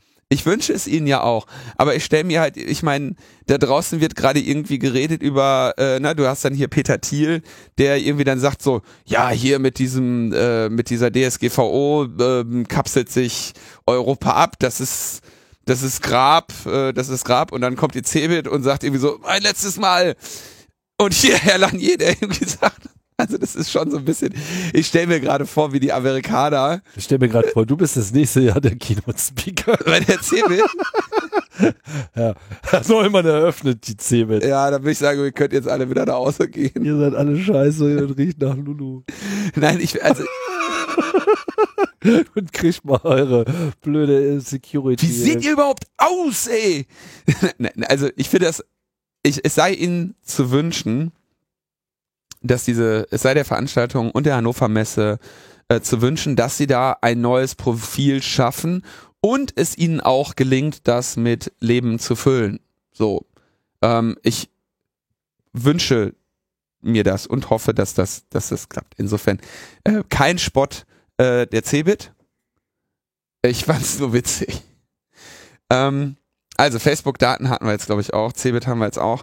Äh, kommen wir wieder zu traurigen Themen es war ja klar, äh, dass jetzt diese Polizeigesetznummer um sich greift. Und wir hatten ja auch schon gesagt, ne, also Terrorhorst sagt, äh, so wie das in, in Bayern gelaufen ist, soll es eigentlich überall laufen. Ist ja sowieso, Bayern ist ja ein, ein einziges Vorbild für ganz Deutschland.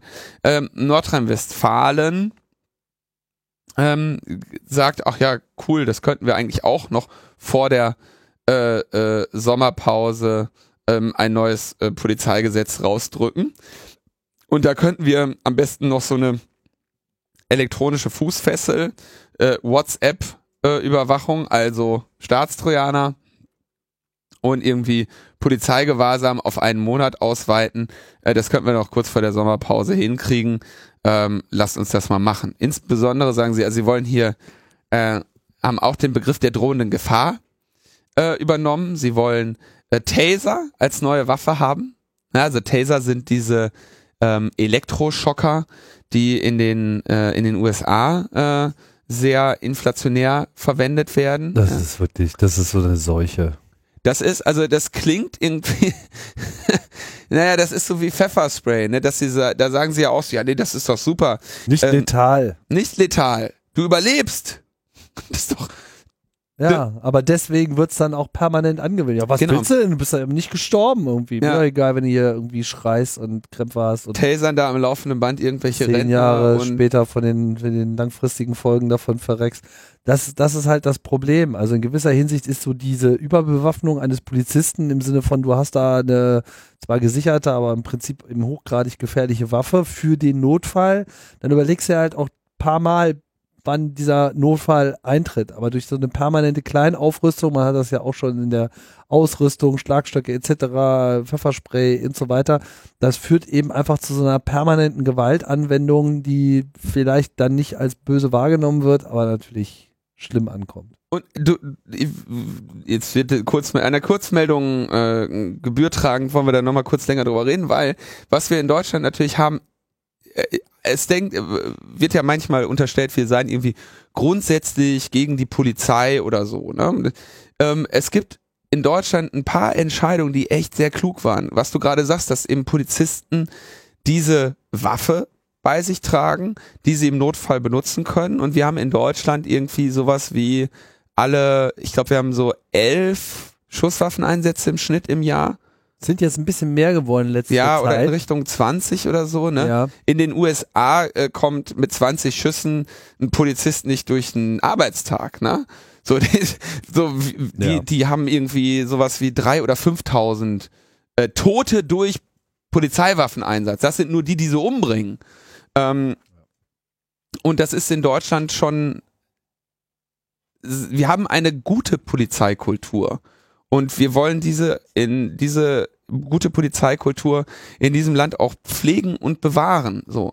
Natürlich gibt's irgendwie diese ähm, schwarze Schafe Situationen, ne, im, was weiß ich, Waffeneinsatz bei und gegen Demonstrationen. Wir haben äh, Wasserwerfereinsätze hier, ne, in, unvergessen Stuttgart 21, wo sie dem alten Mann das Augenlicht genommen haben mit ihrem, mit ihrem blöden Wasserwerfer. Wir haben die Diskussion um Polizeigewalt beim G20, die jetzt äh, natürlich auch noch lange nicht vorbei ist, äh, die wir ja hier auch äh, behandelt haben. Aber wir haben auch eine vergleichsweise echt schöne Situation im Vergleich zu der Willkür, der du in vielen anderen Ländern ausgesetzt bist, weil du da eben nicht so eine äh, doch irgendwie noch greifenden Ehrenkodex der Polizei hast. So, okay, jetzt Taser, geile Sache, so dann werden die, dann, dann, dann wirst du halt den- demnächst dann bei jeder Gelegenheit irgendwie zu Boden geschockt mit diesen Elektroschockern. Was? Die Schmerzen erzeugen, die nicht ohne sind. Das ist nicht so mal eben kurz in die Steckdose Nee. fassen, sondern das ist eher so Das ist lange in die Steckdose fassen. das ist gefährlich für Herz, für äh, Nerven, das ist nichts Lustiges. Da sind auch viele schon gestorben. Also dieses Argument, das sei nicht letal, ja, das ist nicht unmittelbar letal, aber das, das, das kann sehr wohl letale Folgen haben. Insbesondere, wenn sie halt übermäßig zum Einsatz kommen und das kann halt dann eben auch passieren. So nach dem Motto, ich taser dich jetzt mal hier richtig durch. Ähm, Schleierfahndungen mit Anhalte- und Sichtkontrollen wollen sie haben, also mit anderen Worten Racial Profiling, ne, weiß ja, wer verdächtig aussieht heutzutage. Ähm, an öffentlichen Orten die Videoüberwachung ausweiten, wie ich schon sagte, Staatstrojaner, ähm, um äh, Kommunikation mitzulesen, also hier die äh, ähm, Staatstro äh, Online, nein, die TKÜ, Quellente Quellen-TKÜ, genau, Quellentelekommunikationsüberwachung, Online-Durchsuchung, ähm, Anordnung von Aufenthaltsbeschränkungen und Kontaktverboten als präventiv-polizeiliche Maßnahme, ähm, Überwachung durch Fußfessel und äh, die Verlängerung der Ingewahrsamnahme, äh, zum Beispiel zur Identitätsfeststellung auf sieben Tage und bei terroristischer Gefahr auf einen Monat. Ähm, das ist auch etwas, was, also du kannst, wenn du wie ich auch leider mal selber lernen musste, ähm, dich nicht ausweisen zu können, ist nicht unbedingt eine kluge Idee. Weil die Polizei dann eben sagt, okay, dann äh, wir werden jetzt dich halt in Gewahrsam nehmen, bis wir deine Identität festgestellt haben. Da hast du die ruckzuck in der Bude. Also ehrlich gesagt empfiehlt sich das, einen Personalausweis dabei zu haben. Ähm, für alle, die das noch nicht gelernt haben. Ähm, hier dann eben äh, Feststellung äh, festhalten, sieben Tage bei terroristischer Gefahr auf einen Monat. So, das ist also das nächste Bundesland, das ein Polizeigesetz im Hauruck-Verfahren angekündigt hat. Es gibt ein äh, Bündnis dagegen. www.no-polizeigesetz-nrw.de, äh, wo die Kritik nochmal zusammengefasst äh, wurde, wo eine Reihe an äh, Unterzeichnern sich eben gegen dieses äh, Polizeigesetz wenden, wo Aktionen ähm, gesammelt werden, wo zu einer äh, Demonstration am 7. Juli aufgerufen wird. Ja, da könnt ihr euch also auch schon mal drauf einrichten, äh, dass wenn ihr in Nordrhein-Westfalen wohnt oder zu diesem Zeitpunkt dort seid, am Samstag, dem 7.7. in Düsseldorf Demonstration gegen das Polizeigesetz Nordrhein-Westfalen. Ja, wie schön es doch ist, in einem CDU-FDP-regierten Land zu leben. Ne? Das äh, gibt einfach schon mal korrekte neue Polizeigesetze. Nur dumm, dass irgendwie die, dass die Finanzverwaltung, die in NRW so wunderbar effizient gegen Korruption und Steuerbetrug angekämpft hat, gleich als erstes mal zusammengestrichen wurde. Tolles Land, das ihr da habt irgendwie. Also könnt ihr auch mal wieder aufräumen. Meine Herren, gibt es eigentlich irgendeinen, der nicht komplett frei dreht derzeit? Es ist wirklich alles schwierig. Unfassbar. Es ist wirklich schwierig. Meine Fresse. Tipp an, an kommende Politiker. Man kann sich auch Ruhm und, und, und Verdienste äh, schaffen, indem man vielleicht mal wieder für was Gutes äh, ist. Man muss nicht immer nur der härteste Hund sein. Vor allem ein Land irgendwie mit Besonnenheit. also ich bin inzwischen, äh, entwickle ich so ganz, ganz komische, äh, zarte Gefühle irgendwie für, für Angela Merkel oder, oder, äh, oder äh, Barack Obama, ja, weil du merkst, okay, die haben sich wenigstens was dabei gedacht, so, die haben wenigstens irgendwie eine Sekunde nachgedacht, so, die haben irgendwie, die sind sich des Ausmaßes der Situation bewusst und versuchen das Richtige zu tun, ja. Äh, während du jetzt irgendwie in letzter Zeit nur noch irgendwelche äh, Hast du, jetzt, hast du jetzt gerade zarte Gefühle für Angela Merkel als Sendungstitel notiert? Das ist schon der vierte geile Titel, den ich hier aufgeschrieben habe. Das, das will ich nicht. Da haben wir drüber abgestimmt. Ja, aber wenn du so, wenn du dir anschaust, was, was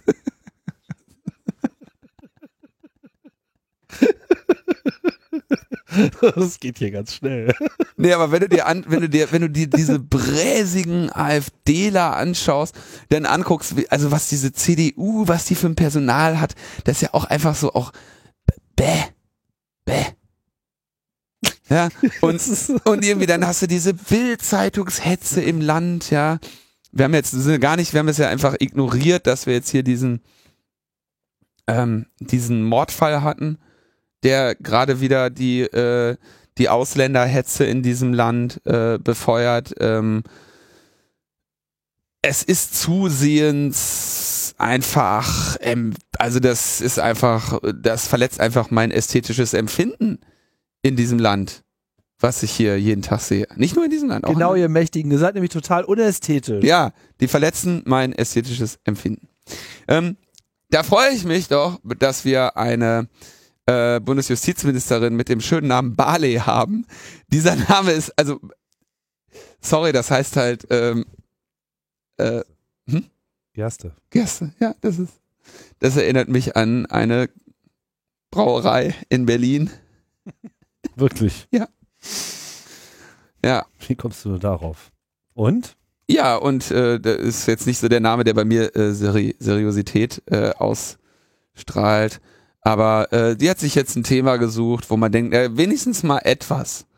Ähm, wo sie also sagt, ähm, sie hätte gerne, dass diese Messenger wie WhatsApp per Gesetz Zusammenarbeit zur Zusammenarbeit gezwungen werden. Also sie möchte Interoperabilität erzwingen zwisch, zwischen den unterschiedlichen Messenger-Anbietern. Was ganz interessant ist, weil der Hintergrund ist ja hier, ähm, der, der immer wiederkehrende, das immer wiederkehrende Problem der föderalisierten Systeme und der zentralisierten Systeme. Äh, Beispiel für ein föderalisiertes System noch äh, ist E-Mail. Ja, man kann äh, jeder, jede, die möchte, kann sich entscheiden, einen E-Mail-Server aufzusetzen und zu betreiben. Es ist ein bisschen schmerzhaft, aber es geht. Und ähm, dann ist dieser E-Mail-Server interoperabel mit allen anderen E-Mail-Servern und man kann sich dann E-Mails schicken. Ähm, man kann auch einen Java-Server aufsetzen oder was kann man noch aufsetzen? Natürlich hier Mastodon und äh, Identica und solche Scherze kannst du alles machen und kannst dann deinen eigenen Server betreiben, der dann mit den anderen interoperabel ist. Alternativ sagst du, na, wo ist denn da ein Geschäftsmodell, wenn die anderen das auch machen können? Ähm, ich mache eine zentrale Infrastruktur und die nenne ich WhatsApp. Und alles, was darüber läuft, geht durch meinen Server und die Daten, die dabei anfallen, gehen an Facebook. Und ähm, das ist also das zentralisierte Geschäftsmodell, was eben darauf, was einerseits die Hürde hat, anfangs nicht interoperabel zu sein, wenn es dann aber die kritische Masse überschritten hat, äh, im Prinzip quasi eine Monopolposition hat, von der äh, sie so schnell nicht mehr weggestoßen werden können. Und da sagt dann jetzt die äh, Justizministerin, ja, nee, äh, wir wollen äh, die eigentlich, also der WhatsApp sagen, wenn man jetzt WhatsApp, wenn bei WhatsApp einer aufsteigt und sagt, äh, aufsteht und sagt im Meeting, ey, wir könnten interoperabel werden zu, was weiß ich, zu Threema und, ähm, und Signal wäre doch voll geil, dann könnte man den Messenger seiner Wahl benutzen, dann würden die halt einmal äh, kurz lachen und wenn er dann sagt, wieso, dann würden sie halt sagen, würden sie den halt wahrscheinlich zum Arzt schicken. Ne? Also das ist, kommt für diese Un Unternehmen überhaupt nicht in Frage. Äh, deswegen aus guten und aus schlechten Gründen muss man dazu sagen. Genau. Und die schlechten Gründe habe ich, glaube ich, so ein bisschen äh, gewürdigt, dass es halt Geschäftsmodelle sind. Ähm, sag mal die guten Gründe, weil es gibt auch gute Gründe, die müsste man halt, glaube ich, auch tatsächlich wenigstens mal würdigen. Naja, also ich meine, wenn du eine gut funktionierende Software machen willst, dann musst du natürlich da einerseits äh, Qualität reinstecken. Das heißt, du musst irgendwie sicherstellen, dass das irgendwie auch alles ordentlich funktioniert, dass du da kein, auch keine generellen grundsätzlichen Fehler eingebaut hast, etc. Und wenn du alles unter Kontrolle hast, dann hast du natürlich auch die Möglichkeit, genau diese Qualitätslevel auch zu erreichen oder irgendwie auch besser zu werden. Äh, und du kannst eben auch schnell an geänderte Bedingungen reagieren. Ne? Also wenn sich Netze auf einmal anders verhalten, Standards anders gesetzt werden, was ich hier, Verschlüsselung, Ports, alles, was im Internet in irgendeiner Form eine Rolle spielen kann. Das ist ja ein Moving Target und äh, Software muss einfach permanent maintained werden, um überhaupt äh, den versprochenen Qualitätslevel zu halten, geschweige denn äh, Möglichkeiten zu haben, besser zu werden. Wenn du jetzt ähm, sagst, na ja, wir möchten aber gerne, dass ihr jetzt hier interoperabel seid, dann ist das ja ein hehres Ziel, würde aber eben auch bedeuten, dass man erstmal irgendeinen Standard quasi äh, implementieren müsste, ja, oder also je nachdem, wie so ein Gesetz so gefasst ist, man könnte ja auch sagen, wenn du so und so viel Marktanteil hast, dann musst du irgendwie auch alle anderen reinlassen, so. Ähm, wie willst du denn dann deine Sicherheit noch garantieren, wenn die Leute also seamless mit anderen Systemen kommunizieren können? Also sagen wir mal so wie bei SMS, da weiß ja auch nicht, welches Gerät hinter einer Telefonnummer steht. Ja, das ist ja quasi der kleinste gemeinsame Nenner äh, der Messenger und äh, an der Stelle gibt es im Übrigen auch schon eine Interoperabilität. Du hast nicht die Interoperabilität mit den Programmen, aber du hast die Interoperabilität ja mit den Teilnehmern. Ja? Also in der Regel kann ja jeder, der zumindest ein Mobiltelefon hat, äh, ist darüber erreichbar. Natürlich kannst du mit Messengern auch ohne Telefon arbeiten etc. Also wird es auch schwierig, aber es gibt in gewisser Hinsicht diesen kleinsten gemeinsamen Nenner äh, auch. Aber was heißt dieser kleinste gemeinsame Nenner? Der heißt halt, naja, dann ist halt total unverschlüsselt. Jeder Telekommunikationsanbieter kann das sozusagen einfach äh, mitlesen und tut es dann im Zweifelsfall auch. Das Ganze geht durch das extrem schlecht äh, gemachte und schlecht gesicherte Telekommunikationsnetz äh, auf SS7-Basis, ne? also wie es das Internet gibt mit den ganzen IP-basierten Sachen, gibt es in der Telekommunikationswelt zwischen diesem Mobilfunk- und äh, Festnetzanbietern quasi das digitale SS7-System, hatten wir, glaube ich, ja auch irgendwie am Rande öfter schon mal äh, das Thema, dass das da äh, sozusagen ganz schlimm aussieht mit der Security. Da können sich Leute also problemlos äh, auf derselben äh, Ebene wie ganze Länder da einblenden, etc. Also ist problematisch. Wenn man jetzt mal nur bei Internet bleibt und darauf läuft es ja langfristig hinaus, ähm, würdest du jetzt quasi so, eine, so ein Unternehmen wie äh, Apple zwingen, so mit iMessage dann eben auch äh, Facebook Messenger zu erreichen und umgekehrt. Ne? Und ähm, ja, Wer richtet sich denn jetzt hier nach wessen Standard? Wer gibt denn jetzt hier eigentlich vor, wie eine Implementierung zu sein hat? Wer stellt die sicher? Wer korrigiert, wenn sich herausstellt, dass die aber total unsicher ist und dann eben auf einmal diese Interoperabilitätsschnittstelle das eigentliche Einfallstor für Hackerangriffe ist? So, Kannst du die dann jederzeit runterfahren oder nicht? Äh, was ja, wirst du dann dafür verurteilt, dass du keine Interoperabilität hast. Ja, also da, da ist so ein Rattenschwanz an Problemen dran, wo ich glaube, wo es wirklich massiv dran äh, scheitern wird. Ich könnte jetzt noch äh, es, es gibt da ein, es gibt da einen entscheidenden oder einen fand ich sehr sehr wichtigen Blogpost von Moxie Marlinspike, ähm, den er 2016 formuliert hat. Da ging es also Maximalin Spike, der äh, äh, Gründervater von Signal. Ja, mhm. also er hat äh, im Prinzip Signal erst gestartet. Das Unternehmen Signal hat die ähm, das Protokoll entwickelt, ja, das äh, was ja auch sehr viel Lob ähm, von vielen Leuten bekommt. Und er sagt, äh, er reflektiert in diesem Post darüber, ob man Signal in föderiert machen könnte. Also als quasi jeder betreibt einen Signal-Server, wie er will. Und dann sagt er, it's entirely possible to build a federated signal protocol-based messenger, but I no longer believe that it's possible to build a competitive federated messenger at all. Und er sagt, er sagt halt, mit diesem, mit einem föderierten System bist du in der Zeit gefangen. Und er sagt, äh, finde ich da ein sehr schönes Beispiel, sagt er, ich finde das total toll, dass ich ähm, einen eigenen E-Mail-Server betreiben kann, aber die Tatsache, dass ich es kann, ist auch der Grund dafür, dass meine E-Mail nicht Ende zu Ende verschlüsselt ist und es im Zweifelsfall auch nie sein wird. Weil, wenn man einmal so eine Interoperabilität geschaffen hat, man in dieser auf ewig ähm, gefangen bleibt. E-Mail ist immer noch so auf dem Stand der 80er. Du könntest natürlich irgendwie, ähm, also zum Beispiel sagen, okay, die Interoperabilitätsschnittstelle ist stattdessen als SMS versenden, ja, und dann könntest du sagen, naja, okay, und jetzt gehen, jetzt ziehen wir das langsam an, jetzt gibt's auch noch stattdessen über, ähm, sag ich mal, die von Signal verwendete Verschlüsselung versenden oder über die von Threema verwendete Verschlüsselung versenden und irgendwie gucken, dass der ganze Mist auch noch mit WhatsApp funktioniert. Und ähm, das wäre aber am Ende ein sehr heilloses Durcheinander, das wahrscheinlich leider ähm, nicht funktionieren würde und keiner hätte Lust, sich auf die, auf die anderen einzulassen. Also, wie ist es? Ne? Das Schöne an Standards ist, es gibt so viele, die man, von denen man sich einen aussuchen könnte. Man würde einfach wahrscheinlich einen neuen schreiben und sagen, okay, das ist jetzt der Basisstandard für Messenger. Und dann stellt sich die Frage, ah, okay, du nutzt einen Messenger, der Audionachrichten versenden kann. Was machen wir mit wenn du jetzt an jemanden sendest, der keine Audionachrichten empfangen kann. Du, du, du möchtest ein Bild oder ein Video schicken oder du möchtest jetzt telefonieren. Äh, das, der Messenger von der anderen Person unterstützt das aber nicht. Du könntest das alles abbilden. Man könnte dann auch Protokollversionen machen, wo man sagt, okay, du sprichst nicht Interop Messenger Version 3.11. Tja, Pech. Du müsstest aber dann auch jedes Mal zwischen dem Messenger das wieder aushandeln. Ne? Hallo, ich bin ein Messenger vom Typ ähm, vom Typ Interoperabilität XP. Ähm, Oder du müsstest das Netz halt auf so einer äh, Basis aufbauen, dass du sagst, jeder, der hier daran teilnimmt, muss garantieren, innerhalb einer bestimmten Zeit ein Upgrade auf eine neue Version äh, vorgenommen zu haben.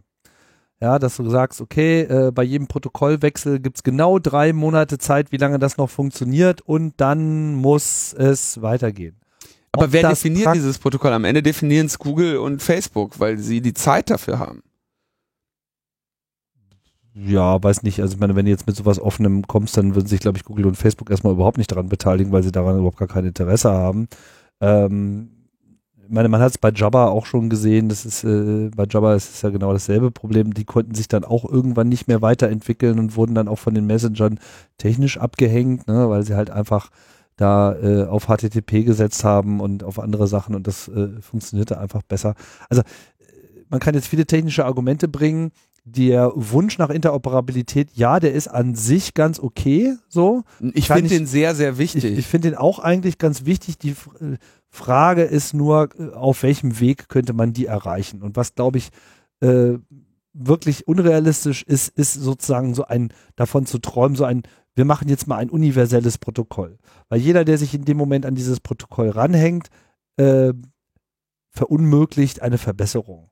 Dann ist das sozusagen für die nächsten 20 Jahre festgeschrieben und damit eigentlich auch schon tot. Weil Messenger entwickeln sich weiter. Wenn man sich mal anschaut, wie WhatsApp und so weiter gestartet sind, ohne Verschlüsselung etc. und mit viel, viel, viel weniger Features. Ja, die sind alle nur groß geworden, weil sie ein oder zwei gute Ideen hatten. Ne? WhatsApp äh, hat äh, gewonnen, weil sie irgendwie die äh, Partnerwahl quasi über Telefonnummer gemacht haben und weil sie einfach stabil funktioniert haben. So, die konnten schnell wachsen und äh, das war das Einzige, was WhatsApp äh, nach oben be befördert hat. Da war von den ganzen anderen Features noch nichts die Rede und sie konnten sich auch erlauben, die Verschlüsselung irgendwie später mal oben drauf zu legen und dann ging es irgendwie trotzdem noch weiter. Aber du musst, du musst dein Protokoll permanent ändern können und nur, nur dann bist du in der Lage, in dieser Landschaft noch mitzuhalten.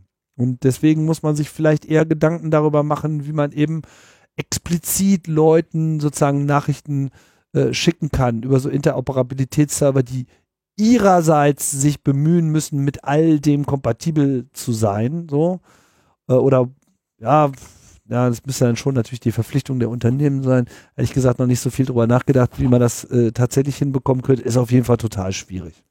Es ist schwierig, aber es wäre gleichzeitig tatsächlich eine ähm, wettbewerbsrechtlich äh, sinnvolle Maßnahme.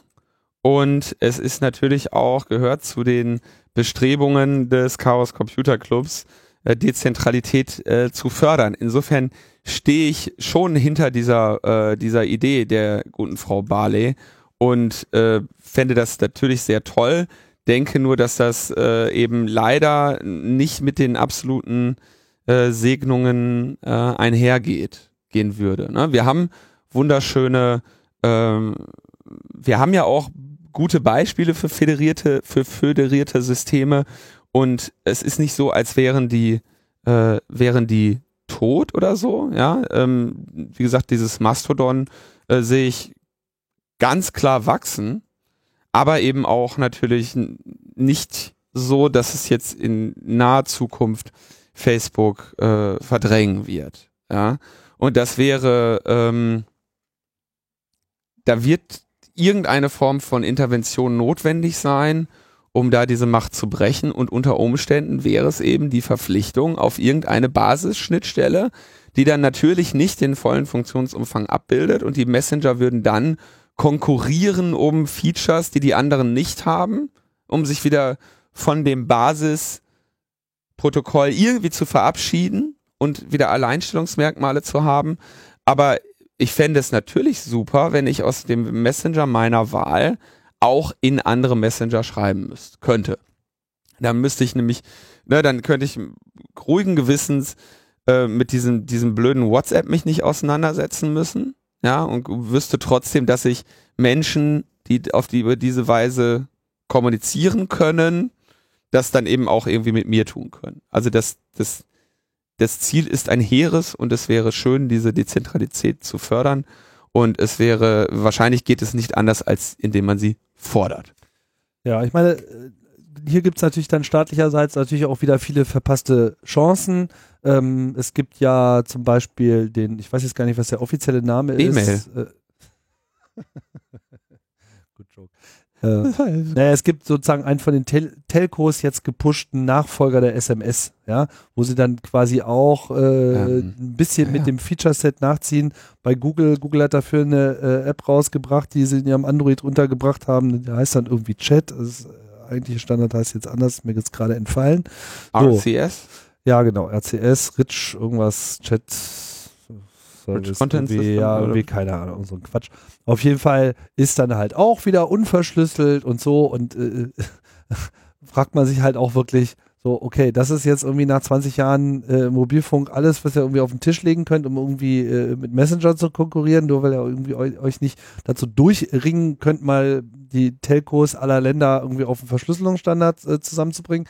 Ja, kann ich gut verstehen, ne? Weil dann steht da Dubai und sagt, äh, leck mich, äh, machen wir nicht, weil wir wollen ja mal schön unsere Leute weiter überwachen wenn wir uns hier einen Scheiß tun, uns irgendwie auch noch mal einen weiteren Verschlüsselungsstandard äh, einzutreten, den wir erst wieder knacken müssen.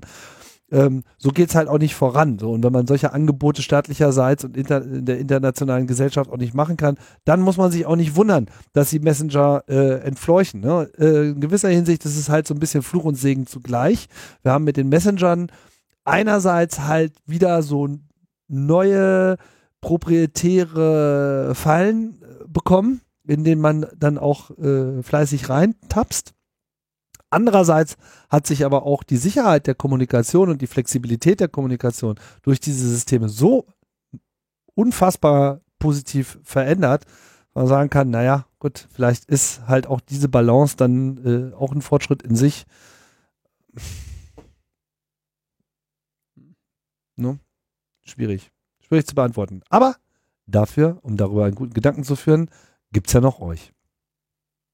Damit führen wir diese Sendung auch langsam zu Ende mit dem Wunsch nach Feedback. Nicht, dass wir keins bekommen würden, bekommen wir. Äh, die Kommentarspalten sind in der Regel gut gefüllt, aber gerade solche Gedanken dürft ihr gerne mal aufgreifen. Wir hatten ja jetzt so zwei, drei Sachen, wo wir uns auch nicht so ganz so sicher äh, sind, wie man denn hier am besten argumentiert und wohin die Reise gehen soll. Vielleicht ist das ja auch mal ein Thema für euch. Aber ja, ihr bringt euch gerne ein, das finden wir gut und macht es auch weiter so. Ähm, Wem hast du noch zu danken? Ich würde, achso, Feedback, ne? Gerne auch via Telefon. Dem verdreht schon wieder die Augen. Oh, das ah. funktioniert äh, nicht. Da, ich bin überrascht, also es funktioniert schon manchmal. Also wir, wir kriegen da auch tatsächlich regelmäßig Anrufe. Ist halt nicht immer so, dass ich sage, okay, den, den nimmt man jetzt auch in die Sendung mit äh, ein, aber es hat trotzdem auch als direkten Feedback-Kanal äh, zu uns ein bisschen äh, Reiz, sich das anzuhören. Für mich zumindest. Ich freue mich dann immer, wenn eine Nachricht kommt. Also 030 120 88 3 88, wenn ihr äh, auf unseren Logbuch Netzpolitik Anrufbeantworter sprechen wollt. Okay, wenn du unbedingt möchtest. Ich wollte nochmal einen Dank äh, losschicken an Jan und Heiko, die nämlich, ähm, wie mir teilweise, zu einem Teil erst im Rahmen von LNP 256 gewahr wurde, irgendwie diese, hinter diesen großartigen LNP-Einhorn-Standarte äh, Aufklebern stehen. Äh, nicht den Aufkleber, den Entwürfen, Entschuldigung. Wir haben da jetzt auch mal Aufkleber draus gemacht. Wenn ihr uns trefft irgendwo, wir haben vielleicht immer welche dabei. Mhm. Und äh, überlegen uns mal, wie wir die äh, noch weiter unter das Volk bringen können. Wir werden die auf jeden Fall mal auf der einen oder anderen Veranstaltung streuen. Ähm, machen jetzt aber jetzt noch, noch keinen Versand oder so. Das wäre uns jetzt noch ein bisschen zu viel Arbeit. Schicken Sie einen frankierten Rückumschlag Schick, an. Schicken Sie an. eine frankierte Rück-SMS. Nein. Wir überlegen uns das gerade so ein bisschen, wie wir diesen ganzen Bereich ein bisschen äh, ausbauen können. Aber an dieser Stelle ist erstmal wichtig, Danke zu sagen. Haben wir jetzt gemacht. Du hast noch zwei. Max und Markus gilt. Mein Dank. Gut. Dann war's das. Für heute und für diese Woche. Genau. Und Wunderbar. Dann, genau, aber heute ist nicht alle Tage. Wir kommen wieder. Keine Frage. Keine Frage. Tschüss. Ciao, ciao.